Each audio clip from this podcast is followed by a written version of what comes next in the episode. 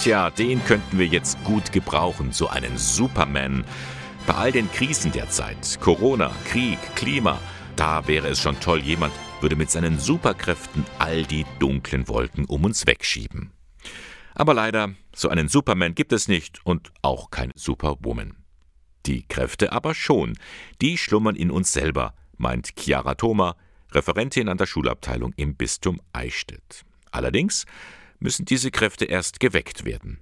Aus diesem Grund hat sie einen Fortbildungskurs ins Leben gerufen. Um ihnen allen Menschen an die Seite zu stellen, die ihr Leid und ihre Not sehen, ihnen helfen und vermitteln, dass Vielfalt in dieser Gesellschaft eine Bereicherung für das Leben ist. Außerdem, so denke ich, ist es höchste Zeit, all diesen verschiedenen Menschengruppen Möglichkeiten zu vermitteln, Resilienz aufzutanken. Das heißt, mit ihnen Superkräfte für die Widrigkeiten des Alltages auch zu entdecken, weiterzuentwickeln und in ihrem jeweiligen beruflichen Umfeld einzusetzen. Sehen, helfen, handeln. So nennt sich der einjährige Weiterbildungskurs zu Inklusion, ein Angebot der Caritas und der Diözese Eichstätt. 25 Teilnehmerinnen und Teilnehmer machen da derzeit mit. Darunter sind neben Erzieherinnen und Lehrerinnen auch eine Beraterin im Jobcenter, eine Physiotherapeutin sowie zwei Ehrenamtliche in der Hausaufgabenbetreuung. Also ich bin wirklich äh, durchweg zufrieden, weil es sind lauter hoch engagierte TeilnehmerInnen, die da alle kommen, weil all diese Themen ihnen ein Herzensanliegen sind und sie aktiv versuchen, ihre Arbeits- und Privatwelt nachhaltig inklusiv zu verbessern. Das bestätigt auch die Erzieherin Regina Dunker. Sie hat durch den Kurs so viel Kraft bekommen, dass sie wieder voller Energie die ihr anvertrauten Kinder stärken möchte. Corona hat ja so viel auch flach liegen lassen oder, oder ausgegrenzt. Die Kinder sind ganz kaputt gekommen, fertig. Sie wussten nicht mehr hin und vorn und waren einfach verstört.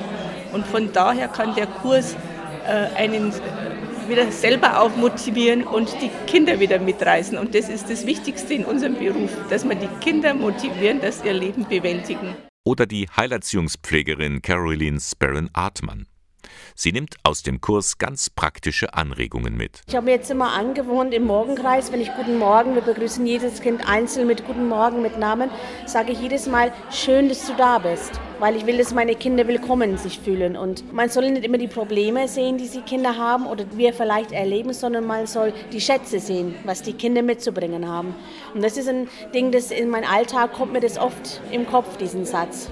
Ein Satz, den man gar nicht oft genug wiederholen kann nicht immer nur die Probleme sehen, sondern vielmehr die Schätze, die die Kinder mitbringen. Das ist eines der zentralen Themen dieses Inklusionskurses. Referentin Chiara Thome hofft, dass die Teilnehmenden inhaltlich und persönlich auftanken können. Und somit auch schrittweise versuchen, die vielen erarbeiteten Inhalte auch wirklich in ihrer unmittelbaren Umgebung einzusetzen. Das heißt, sie haben, so hoffe ich nun, Handlungs- und Lösungsmöglichkeiten erarbeitet, die ihre Not und auch das Leid vor Ort ganz konkret vermindern können. Der Inklusionskurs ist übrigens für die Teilnehmenden kostenfrei, auch dank der Unterstützung der Glücksspirale und der Willibald Stiftung. So ein Angebot schreit direkt nach einer Wiederholung. Für Chiara Thoma zeigt sich hier, Kirche trägt dazu bei, die Selbstheilungskräfte der Menschen zu wecken. Ich denke, dass Kirche hier als Team bewiesen hat, dass Kirche sehr wohl die Zeichen der Zeit erkennt und gemäß der Frage Jesu, was willst du, dass ich dir tue, auch handelt und somit einen positiven Beitrag zur Bewältigung von Problemen in der Gesellschaft liefern kann. Also Kirche auch ganz positiv auftreten kann in diesen Zeiten.